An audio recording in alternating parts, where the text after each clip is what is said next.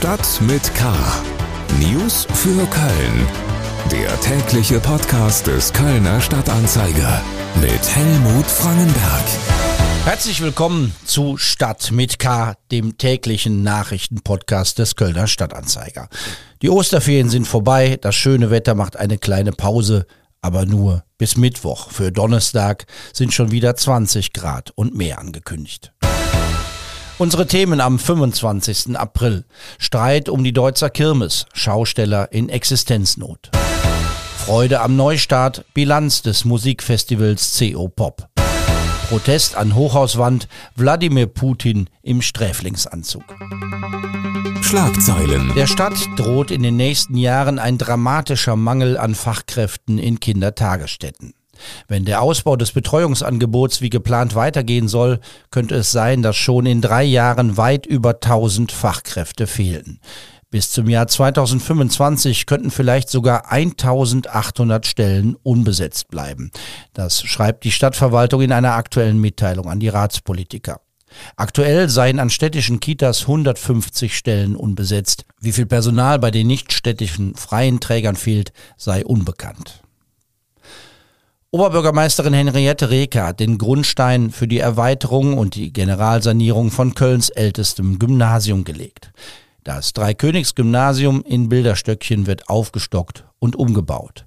Damit endet eine jahrelange Geschichte voller Verzögerungen und Pannen. Die baufällige Schule wartet bereits seit Jahrzehnten auf die Sanierung. Zuletzt zog sich die Suche nach einem Übergangsquartier in die Länge, weil es Widerstände gegen die Nutzung einer Grünfläche gab. Nun soll alles ganz schnell gehen. Bereits in zwei Jahren könnte die Schule in das dann sanierte Gebäude einziehen. Der Kölner Filmproduzent Leopold Hösch bekommt für die Dokumentation Schwarze Adler den renommierten Laureus Award. In dem beeindruckenden Film berichten schwarze Fußballerinnen und Fußballer von ihren Diskriminierungserfahrungen. Die Dokumentation hat bereits Filmpreise gewonnen. Beim Laureus Award handelt es sich um die höchste Auszeichnung im Bereich Sport. Er garantiert weltweite Aufmerksamkeit. Will Köln weiter eine Kirmes am Deutzer Rheinufer? Die Attraktion in bester Lage ist ein Publikumsmagnet. Viele Orte, an denen sich die Menschen aus ganz unterschiedlichen Schichten und Milieus einer Stadt noch gemeinsam zum Verbringen ihrer Freizeit treffen, gibt es nicht mehr. Und doch stehen die Schausteller nun schwer unter Druck. Wir kommen zu den Themen, über die wir ausführlicher sprechen wollen. Köln. Die Deutzer Kirmes hat es trotz vieler dankbarer und gut gelaunter Besucher nicht leicht in diesen Tagen. Ein übervoller Kirmesplatz am vergangenen Mittwoch, Randale auf dem Rheinboulevard und die Beschwerden der Anwohner scheinen so schwer zu wiegen, dass die Stadt ein früheres Ende des Kirmesbetriebs erzwungen hat. Um 21 Uhr muss jetzt bereits Schluss sein. Die Schausteller wehren sich und werben um Verständnis, sowie die Kölner Unternehmerin Jenny Weber. Sie betreibt auf der Deutzer Kirmes den Autoscooter. Alle Kosten inklusive der Standgebühren seien gestiegen. Hinzu komme der hohe Aufwand, den die Kirmes betreibe, um die Belastung für die Anwohner zu senken. Wir müssen alles umlegen und dann nimmt man uns eine Stunde weg, anstatt uns mal eine Stunde mehr zu geben, mindestens am Wochenende in so einer Weltstadt wie Köln eigentlich schon ja sehr, sehr, sehr traurig. Ne? Wir, ich sag mal, ich habe ich mache immer sehr viele Witze über Düsseldorf, aber ich muss sagen, von der Schaustellerfreundlichkeit ist Düsseldorf eigentlich sehr, sehr, sehr viel netter. Wie wir Corona hatten, hatten die Kollegen in äh, Düsseldorf wenigstens über 200 Spieltage bekommen. Die haben in der Innenstadt verteilt äh, Stände bauen können und Karussells aufbauen dürfen. Wir durften hier gar nichts, weil wir hatten ja ein Riesenrad, wie die Frau Reker damals sagte. Das ist ja eigentlich Kirmes genug. Nur dass da eine Familie nur von existiert und nicht die ganze äh, Kölner Schaustellerbranche. Das hat die wohl nicht bedacht. Die letzte Stunde, die den Unternehmen nun gestrichen wurde, mache ein Drittel des Tagesumsatzes aus, sagt Jenny Weber. Der Einnahmeverlust, den die Stadt da erzwingt, ist also enorm. Und das sei umso schmerzlicher, da man in den vergangenen zwei Jahren so gut wie keinen Umsatz gemacht habe. Das kann nicht der richtige Weg sein. Also man muss uns jetzt auch mal ein bisschen was geben nach zwei Jahren. Weil wir sind wirklich alle am Ende. Viele, viele von meinen Kollegen haben die Corona-Pandemie nicht überlebt. Die sind finanziell ruiniert und manche Leute waren auch schon zu alt. Die waren 70 Jahre alt, die, die sind dann, mussten dann zum Arbeitsamt, ist zum ersten Mal in ihrem Leben und haben dann gehört, äh, Mensch, verkaufen Sie doch alles, Sie könnten doch schon lange in Rente sein. Aber so ein alter Schausteller, der 70 Jahre auf seinem Truck sitzt und von Stadt zu Stadt zieht, den nagelt sie nicht einfach fest und sagt, Mensch, verkaufen Sie alles, dann geht Ihnen doch gut, dann können Sie noch ein schönes Auskommen, können Sie im Altenheim äh, ein schönes äh, Altern-Dasein haben. Das ist aber nicht unser Leben. Wir machen so lange, bis wir wirklich ins Gras beißen. Es sei falsch, die Kirmesbetreiber für die Randale von gewaltbereiten Jugendlichen am vergangenen Mittwoch verantwortlich zu machen, sagt die Chefin des Autoscooters im Telefoninterview mit dem Kölner Stadtanzeiger. Man habe es mit einem allgemeinen gesellschaftlichen Problem zu tun, wie man es überall in der Stadt erleben kann. So käme ja auch niemand auf die Idee, wegen einer Schlägerei auf den Ringen dort die Diskotheken zu schließen. In anderen Städten erlebe man eine größere Wertschätzung von Seiten der Kommunen. In Neuss, Düren oder Wessling dürfe die Kirmes bis tief in die Nacht laufen. Jenny Weber hat Verständnis für die Anwohner und Anwohnerinnen, sagt aber auch, dass die Kirmesbetreiber bereits sehr viel unternehmen, um den Wünschen der Nachbarschaft gerecht zu werden. Ein Umzug sei keine gute Idee, weil es in Köln keinen ähnlichen Platz mit gleicher Infrastruktur gebe. Eine Kirmes sei außerdem wichtig, nicht nur für die Schausteller, sondern für die ganze Stadt. Und die Einschränkungen, die man nun verlange, würden die Falschen treffen man neigt ja auch dazu, nach dem Fehler zu suchen. Ne, denn die, die, die restlichen, die kann man ja nicht immer bestrafen, genau wie mit dem Familientag. Wir haben so viele sozial schwache Leute hier in Köln und Leute, die sich das alles nicht leisten können, die sich freuen auf den Familientag, die sich jetzt so bestraft vorkommen, die fragen, was haben wir denn verbrochen, was können wir denn dafür, wenn sich hier ein paar Idioten nicht benommen haben. Das ist, das, das ist auch was, das ich, Kirmes soll für jeden sein. Kirmes soll für jeden Spaß machen. Man muss nicht, man kann. Man kann zugucken und mitlachen. Man kann, man muss nichts. Man kann, man muss nichts essen, man muss nichts trinken, man muss nichts besuchen, man muss nichts fahren. Man kann aber daran teilnehmen, auch wenn man gar nichts hat. Am Dienstagabend ist ein Treffen mit Kölner Politikern auf dem Deutzer Kirmesplatz geplant. Die Schausteller hoffen, dass sie bis zum kommenden Wochenende doch noch ein paar Mal bis 22 Uhr öffnen dürfen. Musik. Die CO Pop hat das Kulturleben in Köln aus dem Pandemieschlaf geweckt. Das schreibt mein Kollege Florian Holler in seinem Kommentar zum Neustart des Musikfestivals nach der Corona-Zwangspause. Er berichtet vom kollektiven Aufatmen zwischen Bassläufen und Gitarrensolos. Übers Internet zugeschaltet ist meine Kollegin Anna Westkemper, die sich auch in den letzten Tagen ins Getümmel geworfen hat. Anna, wie sieht denn dein Fazit aus? Ja, ich kann mich da tatsächlich dem, was du aus Florians Text zitiert hast, nur anschließen. Also ich hatte ein fantastisches Wochenende auf der CO Pop.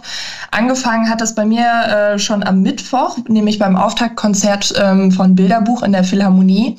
Und dann ging es weiter eben mit kleineren Konzerten äh, am Wochenende in verschiedenen Locations in Ehrenfeld. Und man hat wirklich gemerkt, wie sehr die Leute das jetzt wieder genossen haben, auch ohne große vor, äh, vorherige Planung endlich mal wieder Live-Musik hören zu können. Es fehlten ja die großen Namen bei diesem Festival. Stattdessen gab es einen klaren inhaltlichen Schwerpunkt. Die Festivalmacher wollten sich zum Thema Diversität positionieren. Ist denen das gelungen? Auf jeden Fall. Also man muss dazu sagen, es ist jetzt erstmalig beim CO-Pop so gewesen, dass mehr Frauen als Männer aufgetreten sind. Es gab also mehr weibliche Acts. Das hat aber auch dazu geführt, dass neue kreative Impulse gesetzt worden sind. Also das war jetzt nicht einfach nur ein Zahlenspiel und damit kann man dann groß Werbung machen, sondern ich hatte den Eindruck, dass jetzt eben auch Künstlerinnen die Bühne bekommen haben, die sie eigentlich verdienen, bessere Spielzeiten, bessere Locations vielleicht und dadurch, äh, dass dadurch auch mehr Leute ähm, ja ja, auf ihre Musik aufmerksam geworden sind. So ging es auf jeden Fall auch mir. Und es gab auch noch ein extra Angebot für die Queer Community, die in Köln ja auch sehr groß ist.